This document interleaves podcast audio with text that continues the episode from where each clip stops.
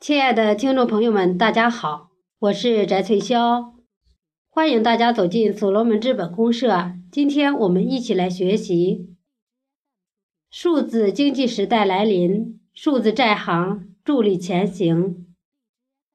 作者：湖南临时工作组六幺二二群秘书长董道红。作为参会研讨成员之一，本人有幸参与了三月十八日至十九日在杭州召开的中国数字经济暨首届数字债行主题峰会，现谈点个人参会的领悟与理解。第一个领悟：数字经济时代的新篇章已经揭开。产业互联网时代也是数字经济时代，它如早晨初升的太阳，曙光出现，新的一天才刚刚开始。从信息互联网到消费互联网，再到产业互联网，发展趋势不可逆转，产业互联网必将颠覆传统，数字经济时代已经来临。第二个领悟，对数字债行运行主要原理的理解。关于数字债行，我曾写过一篇《企业一债行》，在所罗门系统全网并发。今天重点谈一谈个人对大家最关心的数字债行如何消债的主要原理。数字经济时代是因为在这个时代，经济均用数字来表达，而数字其实就是电子信息。电子信息的所有机器语言都用数字来代表。在这个时代，你最重要的资产就是数字资产。数字资产就是数字化的一切有价资产。这种资产形式多样。无处不在，你的房子、汽车、存款、债务、股权、信用记录、生活数据、天赋异禀、才能水平、专利、文章，甚至网购记录、游戏道具、名声、颜值、个人情感、价值观等等。这通通都是你的资产，资产可以计量，量化的资产可以根据市场的供需关系确定价格。资产一旦进入到交易中流通，价值就会发生变化。资产的升值与贬值，随着市场的供需关系发生变化，这是市场交易的基本规律。数字资产的诞生具有非凡的意义，这使资产的流动性从物物的直接交换，衍生到介质物的间接交换，并最终实现了数字资产的数字化契约。工业资本时代，大多数不能流通的资产会随着时间的流逝而减少价值，甚至变成负资产。即便得到流通，但因受制于时空，交易范围十分有限，从而决定了交易的频度有限，资产的增值有限。而在数字经济时代，运用信息技术突破了传统的束缚，让数字资产能穿越时空，在全社会畅行无阻的流通。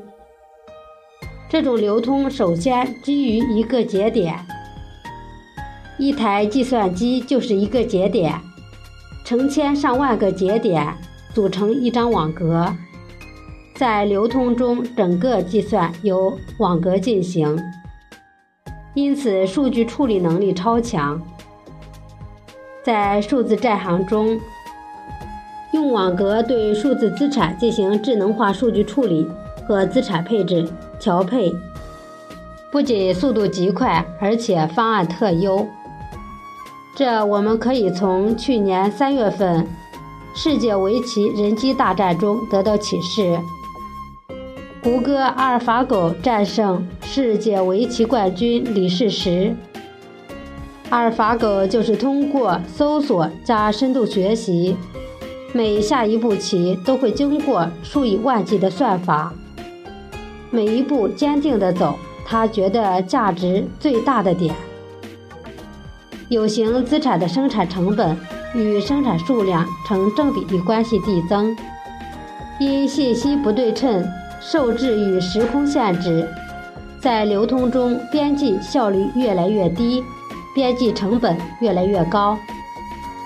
但数字资产在全息流通中，通过密码能顺畅公开交易。随着数字资产的交易次数、交易量不断的上升，边际效率越来越高，边际成本越来越低。在数字经济中，这种数字资产虽然虚拟，但并非是海市蜃楼，其信息可靠、客观可验证。在区块链上注册的数字资产交易主体、交易时间、交易价格、交易数据不可篡改，永远可查。数字资产的交易只要紧跟消费者的需求。不断进行产品的更新和功能的扩张，每一次升级都增加新的附加值，获得的收益可以十倍、百倍，甚至千倍于传统资产。这一切的基础就是数字债行的前提。债也是一种资产，形式多样的数字资产既可转化成债权，也可用之融资变成债务，债权、债务。还可以相互转换。当千万家创客的数字资产集中在数字债行中，登记到某种区块链上进行全社会流通、交易、经营，不受时空限制、相对无限的供给，会令其价值不断增加，价值增量成为消费的最可靠保证。数字债行一旦实现，将改变传统企业融资难、融资贵的痛点。最重要的是，解决了传统企业缺少产业生态支撑和全社会参与扶持，难以独木支撑，从而可持续发展的大问题。数字债行是产业互联网加速器的入口，通过入口链接一切产业。当全社会参与进来，不但盘活资产，甚至可重置以货易债、股权置换、债务资本化、消债方式多样，我们可以打开脑洞，无限想象。这就是数字债行的前景。我曾在微信群对朋友说起，所罗门正在进行这一体系的构建，可解决社会债务问题。真正实现天下无债时，有人对我说：“你别忽悠了。”我回答：“往前走几年，马云忽悠过，马化腾忽悠过，李彦宏忽悠过。同样对产业互联网和产业互联网加速器搞不懂的人，对产业互联网知识在学习过程中急功近利、肤浅浮躁的人，都是忽悠。”所罗门一位家人也笑言：“我们就是要用创新的精神去忽悠，用创新的勇气去忽悠，用创新的能力去忽悠。”第三个领悟：要赶上数字经济的这趟早班车，立即行动起来。对于个人而言，这将是一个个人崛起、大放异彩的时代。传统经济是资本经济。是市场资本雇人满足市场需求。数字经济时代是共建、共享、共生、共荣。人力资本成为价值创造的首要驱动因素，是人、业务、资本。合伙人自己通过人力资本来获得业务，人力资本的收益是超需回报。所以今天你的参与。将决定明天是否辉煌。今天对企业而言，看清趋势，尽快转型升级。产业中的传统企业较之产业互联网企业，时空受限，信息迟缓，成本增加，效率降低。如果不改革，不与互联网融合，岂能不败？败是必然，不败是偶然。人的思维怕就怕在互联网时代，却用农业、工业思维来思考问题。未来十年是互联网与实体产业联姻的时代，是商业领域大规模变革的时代。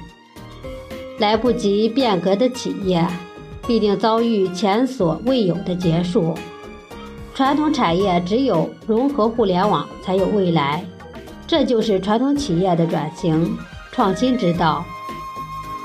与时代为伍，不与趋势为敌，乃智者之选。